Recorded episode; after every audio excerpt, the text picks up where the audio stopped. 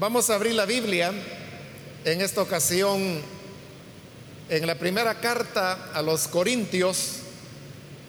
Busquemos el capítulo número 11 en la continuación del estudio que estamos desarrollando en este libro de la Biblia.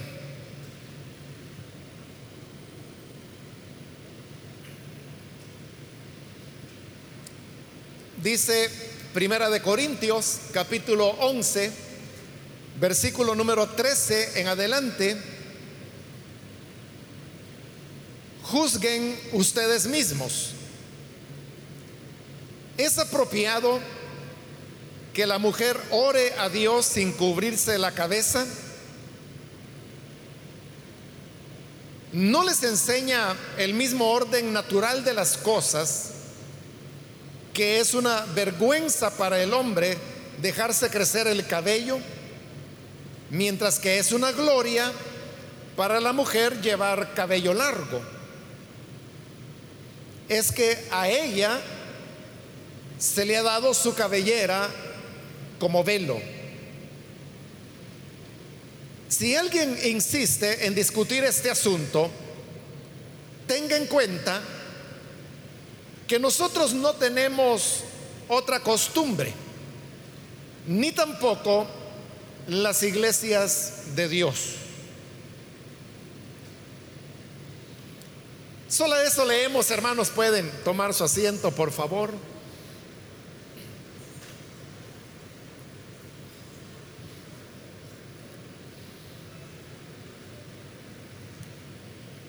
En las últimas semanas hemos estado estudiando este pasaje de Primera de Corintios 11, donde se nos habla aparentemente sobre el tema del velo que la mujer debe utilizar para orar y profetizar, aunque realmente, como lo hemos venido viendo, no hay una, una claridad de que en realidad se trate de de que la mujer tenga que cubrirse, sino que había una costumbre o una práctica en Corinto que no sabemos cuál era, pero que daba como resultado el hecho de que esa costumbre era como una un elemento que desafiaba la separación o la distinción que hay entre un hombre y una mujer. Obviamente no estamos hablando de violentar una separación física o biológica entre el hombre y la mujer, porque tal cosa no era posible en el siglo primero. Pero sí se trataba de, de alguna costumbre que no sabemos cuál era y que hemos visto a lo largo de estos dos estudios que llevamos ya del pasaje que Pablo nunca menciona cuál es, porque los corintios sabían a qué Pablo se estaba refiriendo y Pablo sabía que ellos sabían y por lo tanto no era necesario estarles especificando. Lo que sí era cierto es que el hecho de que la mujer se cubriera era un elemento que desvanecía esa otra costumbre que los corintios practicaban y sabemos que las practicaban porque si no Pablo no estuviera dedicando tanto espacio y tanto esfuerzo a la recomendación que está dando. El problema es que en este anhelo de Pablo de querer recomendar a las mujeres en Corinto de que se cubrieran para orar y profetizar, él está tratando de construir argumentos. Y estos argumentos, como ya lo vimos, en primer lugar son de carácter teológico. Entonces Pablo construye todo un argumento, pero como lo veíamos la semana anterior, él mismo después se pone a desarmar su mismo argumento. Por eso es que la semana anterior terminábamos con que habíamos vuelto al punto inicial. Es decir, el punto de arranque de Pablo que, que lo había llevado a construir todo un argumento teológico como lo vimos y lo vimos detalladamente y luego detalladamente también él se pone a desarmarlo de manera que vuelve al punto inicial. Ahí nos encontramos. Entonces, como estamos a cero otra vez, él ahora va a dar otro argumento. Este ya no es de carácter teológico, sino que él va a apelar a las mismas costumbres o usos culturales que las personas hacían, incluyendo Corinto, y sobre esa base él va a levantar otro argumento que luego también él lo volverá a derribar. Pero vayamos poco a poco. Comienza en el versículo 13 diciendo, juzguen ustedes mismos. ¿Es apropiado que la mujer ore a Dios sin cubrirse la cabeza? Porque ese es el tema que Pablo o, el, fin que él está persiguiendo. Lo que él quiere recomendar a las mujeres que se cubran para orar y para profetizar. ¿Y por qué él quiere que se cubran? Porque de esa manera se anulaba la otra costumbre o práctica que ellos tenían, que no sabemos cuál era, pero que tenía como finalidad suavizar o quitar las diferencias entre hombre y mujer. No sabemos de qué manera, en qué consistía, pero Pablo pensaba de que si la mujer se cubría para orar y profetizar, se iba a evitar ese problema que había en Corinto. Por eso es que hoy está acudiendo al argumento cultural y por eso les dice, juzguen ustedes mismos. Cuando les dice, juzguen ustedes mismos, ya no está apelando a las escrituras como hizo anteriormente. Pero también apelando a las escrituras, él anuló el argumento teológico que había levantado. De como decimos, estamos de nuevo a nivel cero, iniciando. Entonces, hoy inicia un nuevo argumento, pero este viene por la vía del razonamiento. Y por eso le dice, juzguenlos ustedes mismos. O sea, aquí ya no es cuestión de que la Biblia dice tal cosa o que en tal lugar está escrito esto otro. No, hoy es ustedes juzguenlo. ¿En qué se basaba Pablo al decirle ustedes juzguenlo? Se basaba en que todos, todos, hermanos, tenemos elementos que damos por sentado o por aceptados y que los tenemos así de manera cultural. Los hemos aprendido y para nosotros eso es lo correcto. De manera que si nos preguntaran que, que si es correcto o incorrecto algo natural, que es natural para nosotros por causa de la cultura, responderíamos sí, así es si lo juzgáramos desde el punto de vista cultural. Por ejemplo, usted sabe de que acá en nuestro país se comen mucho las pupusas. Para nosotros todos sabemos qué es eso, pero quiero decirle que pues solo aquí en el país se sabe qué son las pupusas, ¿verdad? Usted apenas llega a, a México o a cualquier otro país y, si usted dice pupusa, la gente no sabe de qué usted está hablando. Entonces uno tiene que describirles qué es eso. Pero hay, hermano, otras cosas relacionadas con las pupusas que son puramente culturales, pero que las conocemos nosotros.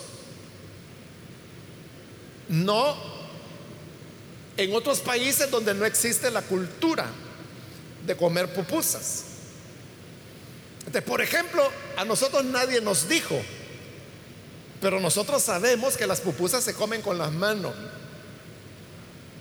no se comen con cuchillo ni con tenedor. Entonces, si a nosotros alguien nos dijera, juzgan correcto, juzguen ustedes mismos si es correcto comer las pupusas con las manos. Sí, va a decir usted es que más sabor se le siente así. Pero usted puede ir muy cerca de acá por ejemplo, a los Estados Unidos, si usted va a un lugar donde vendan pupusas y muchos de esos negocios son salvadoreños, le van a poner las pupusas y al lado los cubiertos. Y usted va a ver ahí a varias personas comiendo pupusa con cuchillo y tenedor. ¿Por qué? Porque no son salvadoreños o son hijos de salvadoreños, pero que se criaron allá y que están acostumbrados a que vieron que las pupusas se comen con cubiertos. ¿Por qué razón? Porque en los Estados Unidos, o sea, nadie va a comprar una comida para comérsela con los dedos, ¿verdad? Con las manos. Pero para nosotros es correcto.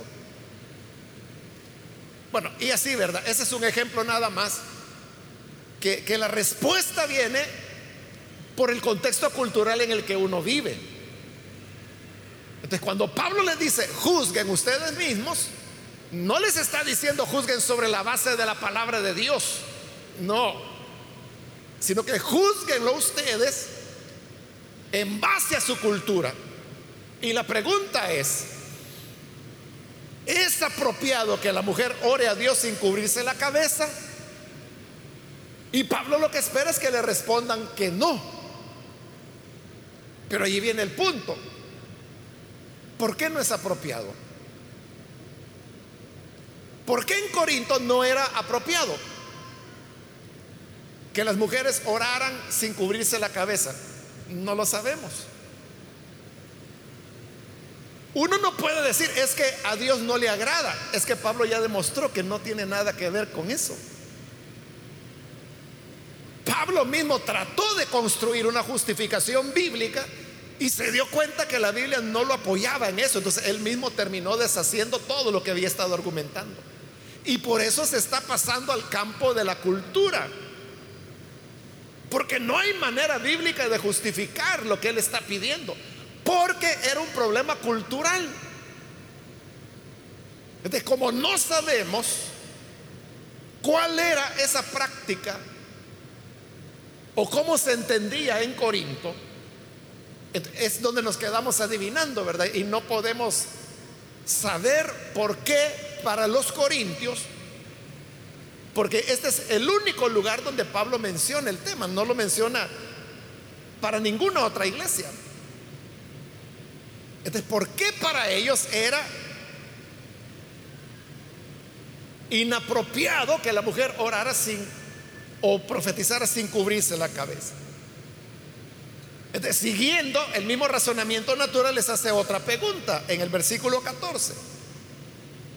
¿No les enseña el mismo orden natural de las cosas, que es una vergüenza para el hombre dejarse crecer el cabello?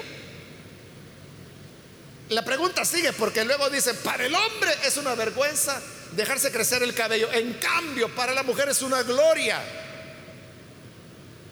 utilizar su pelo largo. Pero él mismo lo está diciendo. No se los enseña eso, el orden natural. ¿A qué se refiere Pablo cuando habla del orden natural? Está hablando de lo acostumbrado. Está hablando de lo que ellos aceptaban como lo correcto dentro de su sociedad, dentro de su cultura. Ese es el orden de lo natural. Ahora, esto, hermanos, de que para el hombre es una vergüenza dejarse crecer el cabello, era una práctica no solamente en Corinto, sino que casi, casi es universal. Por alguna razón, hermanos, que alguien, algún antropólogo o los antropólogos deberían investigar, ¿verdad? O sea, ¿en qué momento es que el ser humano, el hombre, comienza a cortarse el cabello y la mujer no. O sea, ¿por qué razón? ¿Qué es lo que llevó al ser humano? Y le estoy hablando de los primeros seres humanos. ¿Qué le llevó a la costumbre de, que el hombre usara el pelo corto y en cambio la mujer no? Como le digo, eso los antropólogos tienen que estudiarlo y resolverlo. Pero ahorita que estoy diciendo esto, hermano, se me ocurre que pudiera ser que el hecho de cortarse el cabello estuviera relacionado con las tareas que los hombres realizaban, como por ejemplo la guerra, eh, la casa, aunque la semana pasada me parece que fue, ha habido descubrimientos que han demostrado que las mujeres también iban a casar, no con la, la casi universalidad que los hombres lo hacían, pero sí había mujeres casadoras también. Ahora, el tema de la guerra, ese es un hecho, ¿verdad? De que la guerra eran los hombres quienes la hacían. Entonces, probablemente, hermanos, se me está ocurriendo en este momento que quizás el hombre comenzó a cortarse el cabello porque tenerlo corto lo hacía un mejor guerrero, por ejemplo, ¿verdad? Porque por lo menos no lo, iban, no no lo podían sujetar por los cabellos porque lo tenía corto.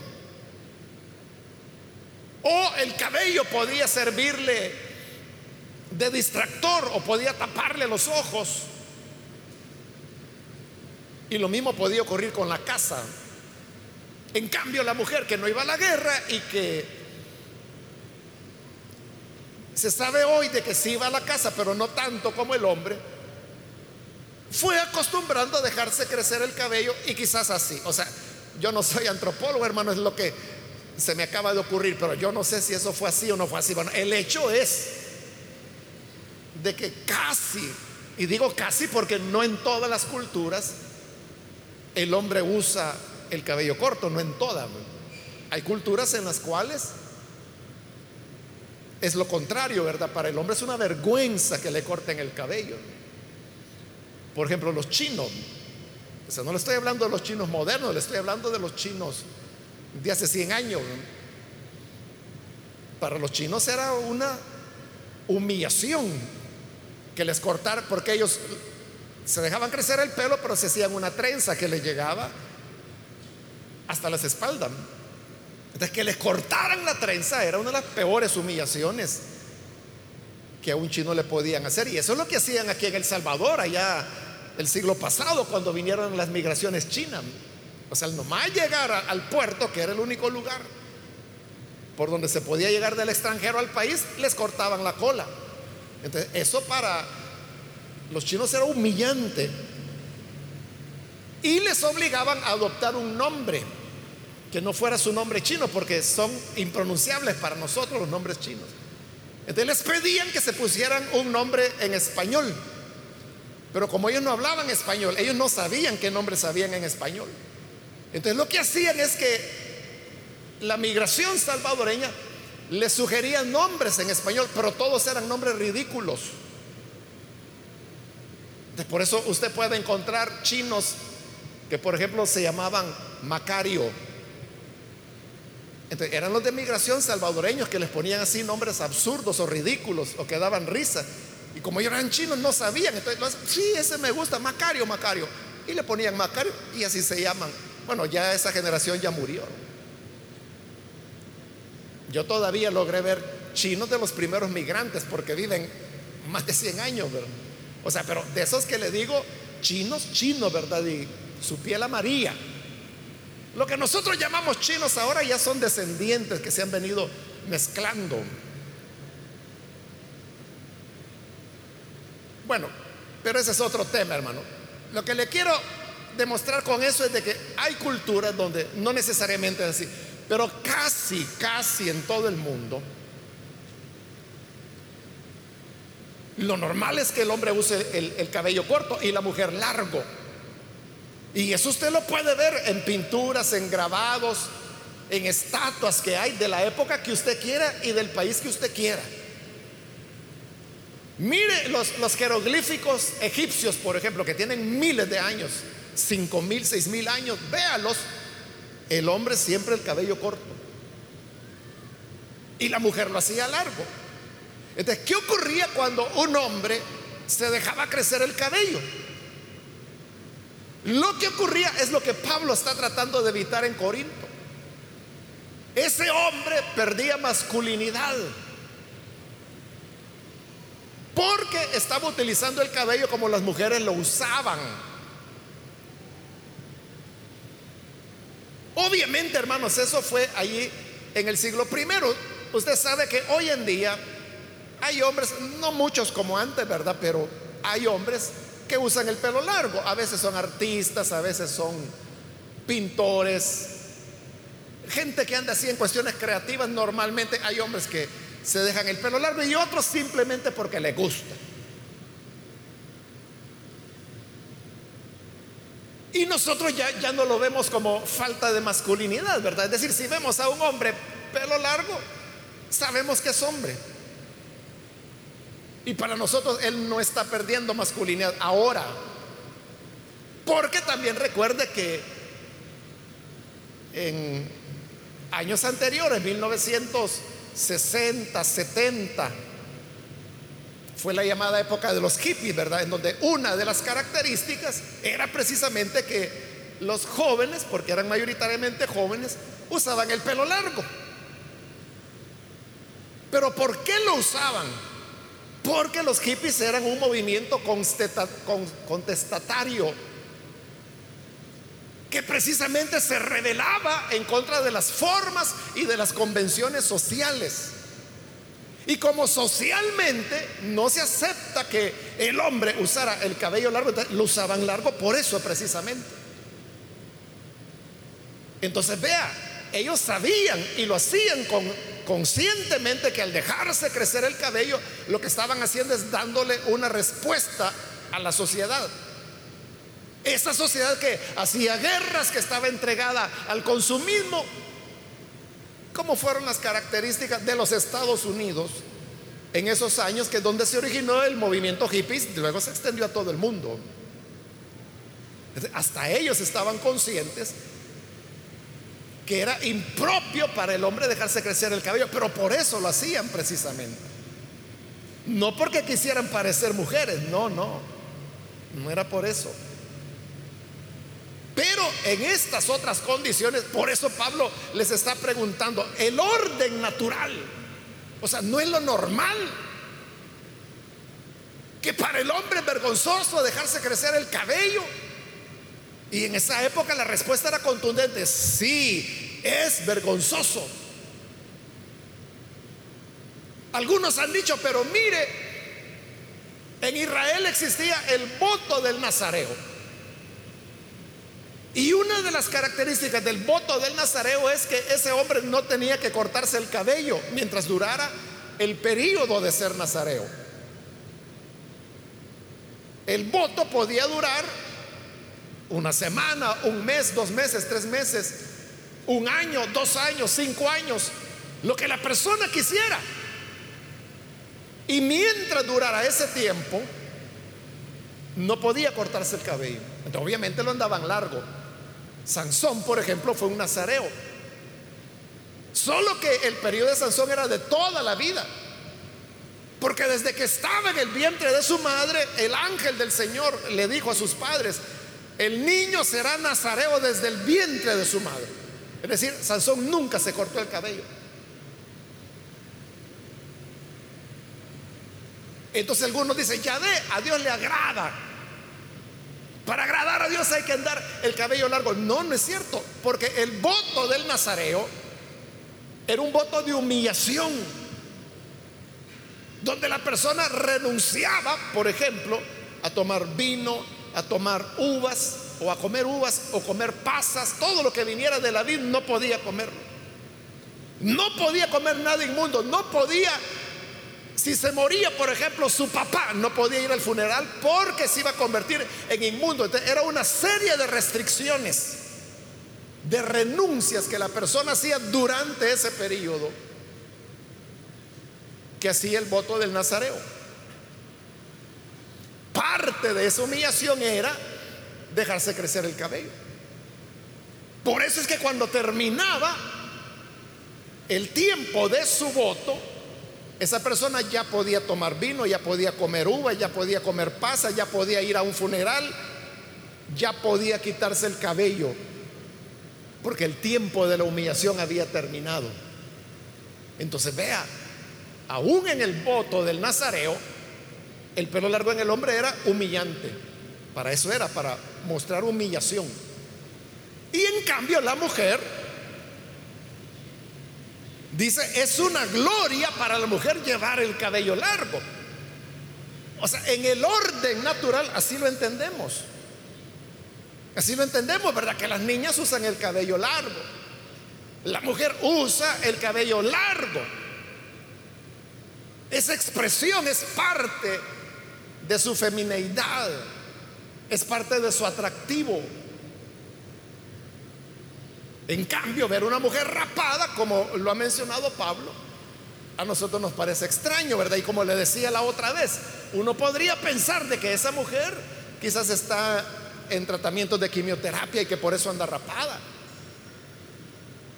O la otra opción que le dije de esta cultura urbana que le llaman el punk, que hay mujeres que se rapan, ¿verdad? Y son esas mismas que se pintan el cabello de, rojo, de anaranjado y de colores así extravagantes. Pero, pero es eso, ¿verdad? Son jóvenes que están en esa moda y que un día les va a pasar. Pero aparte de eso, lo natural es, y lo femenino es, que la mujer use el cabello largo. ¿Qué tan largo? Que se le note que es mujer, esa es la clave. Porque hay gente que agarra temas con todo, ¿verdad? Y pues mire, tiene que ser hasta el hombro. No, tiene que ser un dedo abajo del hombro. No. Tiene que ser dos dedos abajo del hombro. No.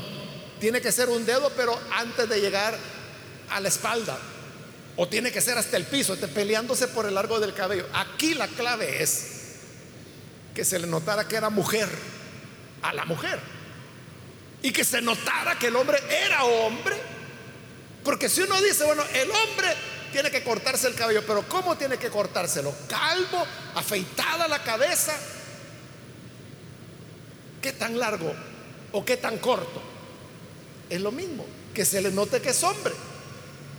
Se le nota que es hombre. Sí, alguien dirá, no, pero mire, yo lo veo peludito. Ah, lo ve peludito. Pero usted qué ve? ¿Una mujer peludita o ve un hombre peludito? No, ve un hombre peludito. Ah, entonces es hombre, no hay problema. Porque eso era lo que Pablo quería corregir en Corinto, de que había algo que ellos hacían y que anulaba la diferencia entre mujeres y hombres. Ahora, en base a las preguntas que Pablo ha dicho, aquí uno ya puede entender cuál es el argumento que él está utilizando. Pablo ya, ya colocó la premisa, hoy solo le saca sacar, solo le falta sacar la conclusión. ¿Cuál es la premisa? La naturaleza dicta que el hombre use el cabello corto. Y el orden natural les enseña, juzguen ustedes mismos, dice Pablo, que la gloria de la mujer es usar su cabello largo. Entonces, ¿cuál debería ser la conclusión en base a lo que he venido diciendo? La conclusión debería ser, por tanto, la mujer tiene que cubrirse. Esta tendría que ser la conclusión sobre el argumento que está construyendo, tomado del orden natural. Pero mire qué paradoja, que en lugar de llegar a la conclusión que remacharía su argumento, la paradoja o lo perplejo de la situación es, oiga lo que Pablo dice, es que a ella se le ha dado su cabellera como velo. Es decir, en lugar de sacar la conclusión que, estaba fácil, ¿verdad, Eso es como cuando la pelota llega frente al marco. Ahí la tiene, ya, ya se la colocaron ahí. O sea, solo dele la patada y mete el gol. Así está Pablo ahí. Ya construyó su argumento. Hoy solo le falta remachar diciendo, si la naturaleza enseña que la gloria de la mujer es usar el cabello largo, entonces que se cubra. Pero en lugar de decir que se cubra, en lugar de darle la patada a la pelota para que entre al marco, le da la patada pero para tirarla para atrás. Porque eso es lo que está haciendo Pablo. Cuando dice, es que a ella se le ha dado su cabellera como velo.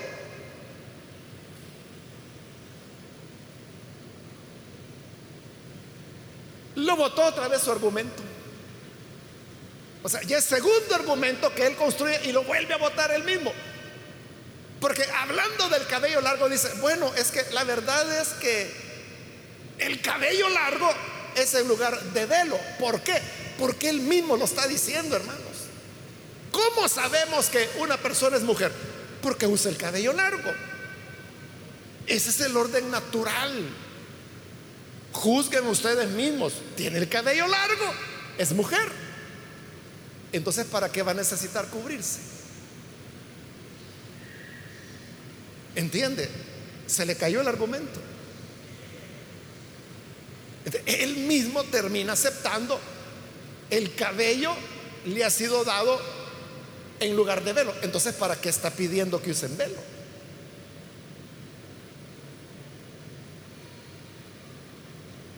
No sé si me estoy dando a entender. Pero creo que está claro, ¿verdad? O sea, construyó un argumento teológico y él mismo lo votó porque vio que no era ese el camino. Hoy está construyendo un argumento por la vía de la cultura, de lo natural, o del orden natural, como le llama él. Y él mismo está aceptando que tampoco por ahí va la cosa, porque el cabello es el que cumple esa función de diferenciar entre mujer y hombre. Entonces, ¿qué ha ocurrido? Que Pablo no encuentra la manera de justificar que la mujer se cubra para orar y profetizar. Como no lo puede justificar, y lo hemos visto ahí, él se da por vencido en ese tema. Y por eso termina el tema abruptamente con el versículo 16 cuando dice, si alguno insiste en discutir este asunto, tengan en cuenta que nosotros no tenemos otra costumbre, ni tampoco las iglesias de Dios.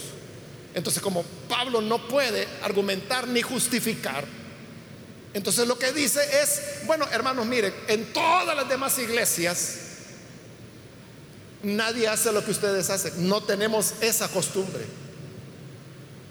¿Cuál costumbre? Esa es la que no sabemos. Pero por lo que Pablo ha venido trabajando, entendemos de que era una costumbre que en Corinto se entendía como un esfuerzo por disminuir las diferencias entre hombre y mujer. Esa costumbre, dice Pablo, no las tenemos en las demás iglesias. Pero vean lo que dice. Si quieren discutir este asunto, es cosa suya, porque los corintios eran los que practicaban eso. Pero note, Pablo no está diciendo, no hagan eso, no lo está diciendo. Lo que está diciendo es, bueno, allá ustedes si quieren hacerlo, pero sepan que en las iglesias no tenemos esa costumbre. Ustedes pueden ir a Galacia, pueden ir a Éfeso, pueden ir a Berea, pueden ir donde quieran, pueden ir a Jerusalén y no van a encontrar esa costumbre que ustedes tienen en ninguna iglesia. Y se acabó el tema. Entonces, al terminar el tema, hermanos, ¿en qué quedamos? En lo que dije desde el principio, hermanos. Y por eso yo le dije que íbamos a ver el pasaje despacio. Y es lo que hemos ido haciendo. Tres semanas nos hemos quedado ahí en ese pasaje. Para irlo viendo detalladamente. Entonces, al final no sabemos cuál era esa costumbre que Pablo dice que no tenían las otras iglesias, pero los corintios sí. Y vemos de que Pablo no hace una obligatoriedad del tema. Él trató de recomendar que la mujer ore y profetice cubriéndose la cabeza. Trató de hacerlo teológicamente, pero se dio cuenta que no era correcto y él mismo lo desarmó trató de hacerlo por la vía natural y estamos viendo de que él dice, ah, bueno, como que dice, caray, ¿verdad? Si el velo, el pelo es en lugar de velo, ah, pues ya no digo nada mejor, así que quede. Los que quieran hacerlo, pues cosa de ustedes, solo sepan que en las iglesias eso no se acostumbra. Pero nunca le dicen, no lo hagan. No hay un momento en que Pablo dijo, esta es una obligatoriedad. Claro, el pasaje no es fácil, como lo hemos visto. Y yo, hermano, lo que estoy tratando, como se lo dije al principio, es ser lo más honesto con lo que la Biblia dice. estoy desarrollando el texto, estoy tomando los versículos y estoy desarrollando lo que ellos dicen. Entonces, en esa honestidad, hermano, repito, al final uno no sabe qué es lo que Pablo quería prevenir, por qué quería prevenir, qué era lo que quería prevenir, no queda claro. Y al final no hay ninguna recomendación. Y cambia de tema. Hasta ahí termina, por eso le digo, es un fin abrupto, como que Pablo de repente se da por vencido y dice, no, realmente no hay manera de que yo pueda convencerlos de esto. Y cambia, ahí queda. Y queda con una posición de tolerancia, ¿verdad? Donde les dice, pues allá ustedes si quieren hacerlo, pero las otras iglesias no lo hacen. Y no vamos a discutir por eso. Solo sepan que los demás no lo hacen, punto. Las demás iglesias no tienen esa costumbre. Y ahí termina, hermanos, el tema. Ahora, si usted me dice, bueno, ¿y cuál es la conclusión o cuál es la enseñanza para nosotros? Esa sáquela usted. Esa se la dejo usted, usted decida lo que, lo que quiera creer, ¿verdad? Yo lo que he hecho es exponerle lo que el texto de la palabra de Dios dice. O sea, lo que es evidente es que sobre ese texto uno no puede construir una doctrina, uno no puede construir una ordenanza, uno no puede obligar a nada sobre la base de ese pasaje. Y como en todo el cristianismo, la verdadera espiritual, espiritualidad y la verdadera entrega a Dios no tiene nada que ver con aspectos externos. Todo tiene que ver con el corazón. Así que sobre esa base, usted determine, ¿verdad?, qué, es lo que desea usted recoger para su vida. Esto es lo que tenemos que hacer, hermanos, con, toda la Biblia. E, es decir, ser muy honestos. Y habrá cosas de la Biblia que van a desafiar nuestras costumbres o nuestras creencias. Pero ahí donde le digo, honestidad. O sea, no es, es que como yo creo esto, tengo que jalar ese versículo como que si fuera diule hasta donde yo quiero que llegue. Eso es ser deshonesto. No, esto es lo que dice la Biblia. Yo me tengo que meter ahí. Y no importa si para meterme ahí tenga que despojarme de prejuicios, de ideas, de costumbres, de tradiciones, no importa. Porque lo que estamos buscando es fidelidad al Señor y a su palabra. Amén. Vamos hermanos a cerrar nuestros ojos.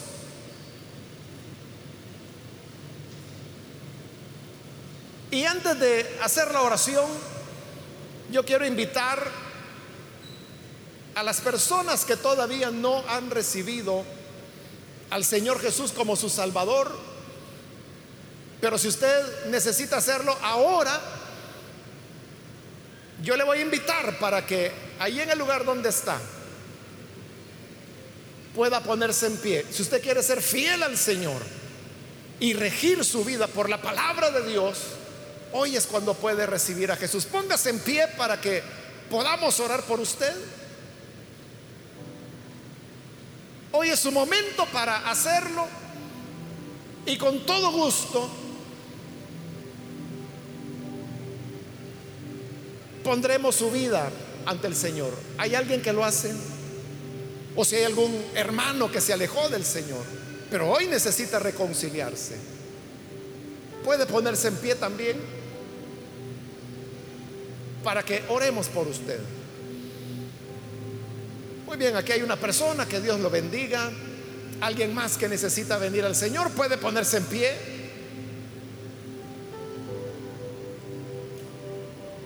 Alguien más que necesita hacerlo.